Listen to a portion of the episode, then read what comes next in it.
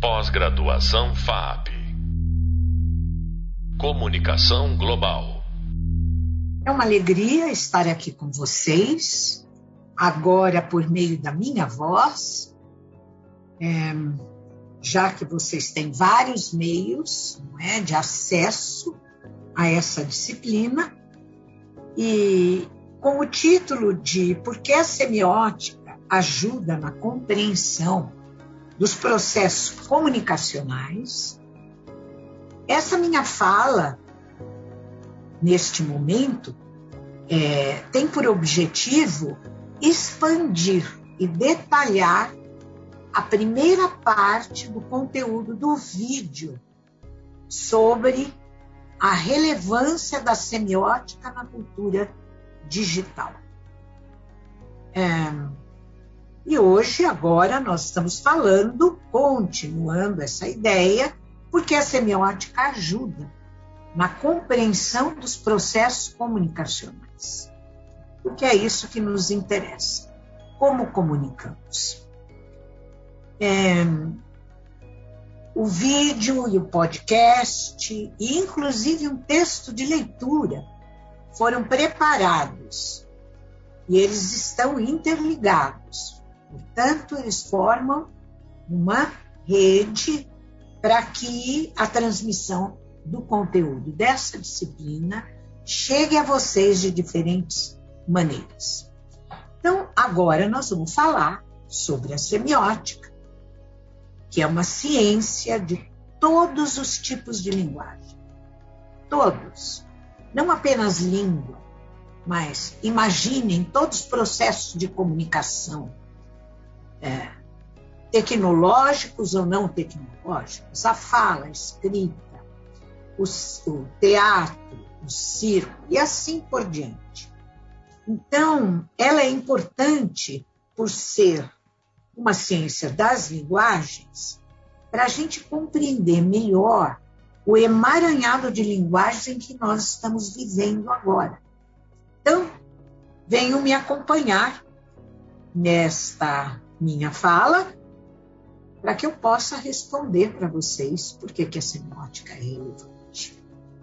Eu parto, costumo partir daquilo que eu chamo de axioma de Humberto Eco de que não há cultura nem comunicação, tanto quanto não há comunicação sem linguagens. Eu repito muito isso. Para entender a imensa complexidade da cultura digital no estágio em que ela se encontra. Então, nós vamos iniciar essa jornada com um breve panorama da semiótica, buscando tornar claro porque ela se tornou tão relevante. No primeiro vídeo da disciplina, com, né, com esse título já disse, repito, a relevância da semiótica na cultura digital, eu mencionei o quanto é importante saber diferenciar o modo como cada tipo de linguagem significa o mundo para nós. A teoria semiótica, ela apresenta uma classificação dos signos que nos leva a compreender melhor as múltiplas formas de linguagem com as quais estamos convivendo. Eu não vou transformar essa fala né, numa teoria da semiótica, porque eu indiquei uma bibliografia para vocês, onde vocês podem se aprofundar um pouquinho e tomar conhecimento desses tipos de signos. O que importa agora eu colocar em relevo é que nós estamos rodeados de linguagens, por todos os lados, ininterruptamente. Elas vêm de todos os meios de comunicação que nos circundam e vão se acumulando desde as culturas orais, da conversação, né, face to face, face a face, até o ponto em que nós nos encontramos nesta profusão de plataformas, aplicativos e esta proliferação de telas. Eu creio que a semiótica é capaz de nos orientar em tudo isso. Por isso que o tema não é, da, dessa disciplina começa com a semiótica. Então, vamos pensar um pouquinho. O mundo está ficando cada vez mais povoado de linguagens que a gente chama também de signos, não são só os astrológicos, eles também são signos. Quando a gente fala signo, a pessoa sempre pensa, está falando de astrologia. Mas, na semiótica, as linguagens recebem um nome técnico, que esse nome é signos. Sinais, símbolos. Então, todas as linguagens, cada qual delas, numa materialidade e suporte que é próprio dela. Então, se a gente fala de um streaming, a materialidade é o filme e o streaming é o dispositivo pelo qual nós podemos receber aquela mensagem. Então, é preciso colocar é, isto na nossa mente. Há sempre uma materialidade do próprio signo, e além do signo ou linguagem, a gente tem a materialidade do dispositivo. Por exemplo, palavras nos jornais, nas revistas e livros, imagens nas fotografias, cinema e vídeos, sons, músicas, canções no rádio e nos antigos CDs. De repente, tudo isso foi digitalizado, adquirindo um passaporte que dá acesso às máquinas. Com isso, dentro do computador e fora dele, as linguagens crescem e se multiplicam na medida mesma em que são ininterruptamente inventados os meios que produzem, reproduzem, armazenam e difundem todas essas linguagens. Do livro para o jornal, da fotografia, gravador de som e cinema, para o rádio, televisão e vídeo, da computação gráfica, para a hipermídia, todos são nítidos índices de que não pode haver e não provavelmente não haverá descanso para o crescimento desse destino simbólico do ser humano. O boom da semiótica, o boom, né, quando ela apareceu e emergiu com muita força, é, se deu como uma nova ciência entre os anos 60 e 70 do século passado. Ela é uma ciência jovem. E a gente, para explicar por que, que essa ciência jovem apareceu, nós, nós prestamos atenção no fato de que ela apareceu justamente quando as linguagens da comunicação começaram a se multiplicar. É, ela começou na Europa, nos Estados Unidos, e, evidentemente, ela também, já nos anos 60, 70, já havia especialistas em semiótica no Brasil. Então, como é que a gente vai explicar essa explosão da semiótica? Foi justamente nessas décadas que se deu o clímax da cultura de massas. Ou seja, quando a gente fala de mídias e de culturas, nós temos que aprender a discriminar de que mídia nós estamos falando, de cultura, de que cultura nós estamos falando. A cultura de massas, ela é composta, ela continua existindo pelo jornal, cinema, publicidade. Então, ela é amadurecida pelo rádio e TV, com uma cultura da difusão de informações e de entretenimento. Por isso que ela atinge o seu ápice quando a televisão apareceu e começou a penetrar na vida das pessoas. Então, é, então na, nessa miríade de transformações né, que trouxeram a semiótica, o, uma ênfase coloca-se no fim da soberania da cultura livresca. Olha que interessante. Nesse curso que vocês estão tendo, nós estamos distribuindo a cultura livresca por outras formas de acesso à informação. Podcast, por exemplo, que a gente está vendo agora. Então, é, a, a cultura do livro foi muito importante, continua importante.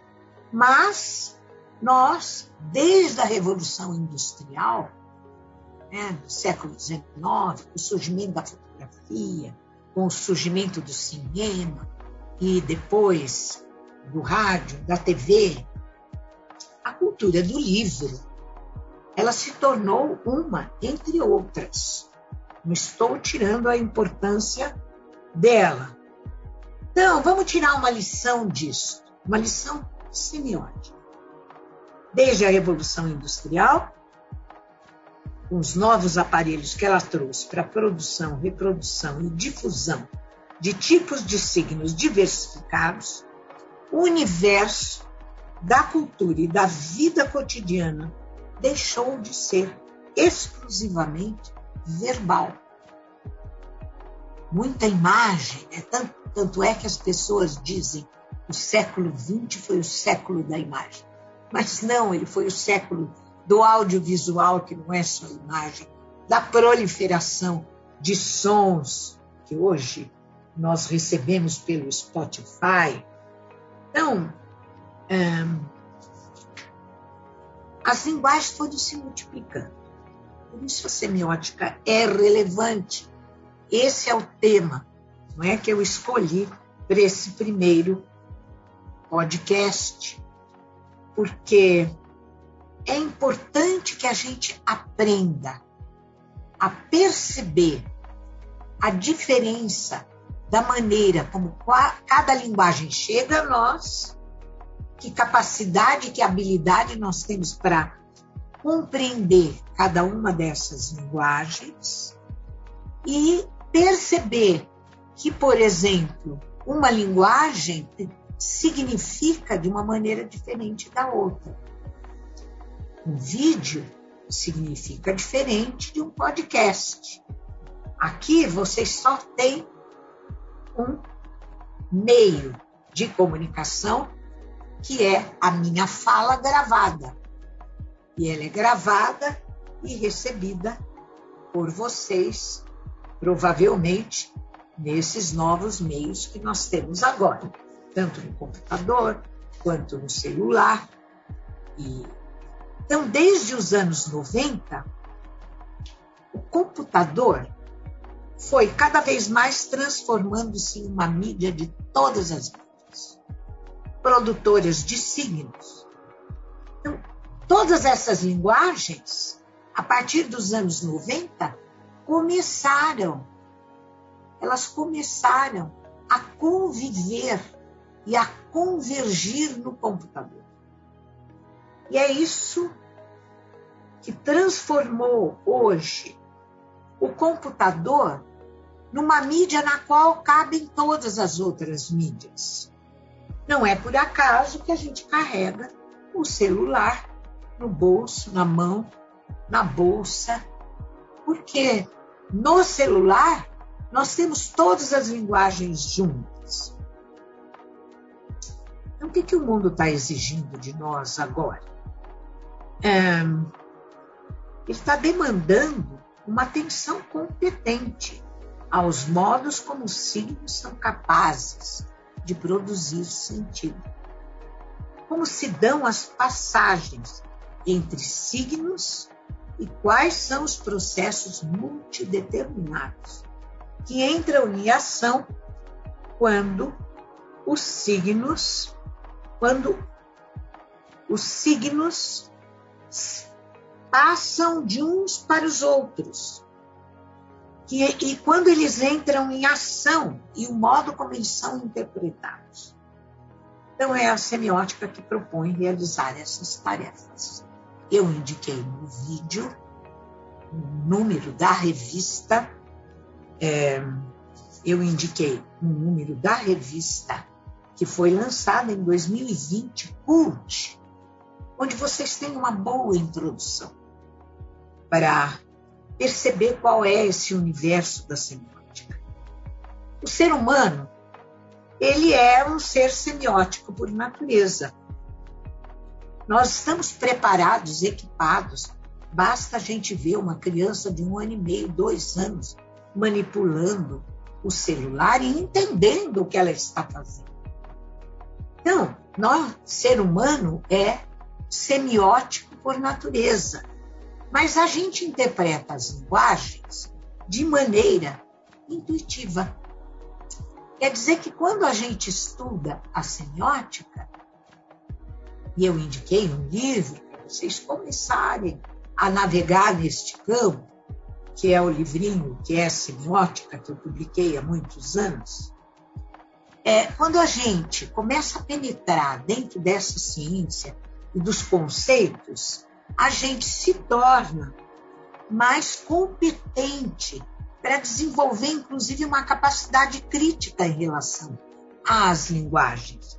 Então, aprender a ler signos significa aprender a ler o mundo, pois eles, as linguagens, os signos, não apenas correm o tempo todo pelas nossas mentes, quanto também convivemos com signos externos em cada instante que existimos. A gente podia até prestar atenção para o fato de que nós convivemos hoje mais com signos do que com seres carnais. Então, é, a, a semiótica, portanto, é relevante porque as linguagens evoluem e multiplicam-se ao longo do tempo. E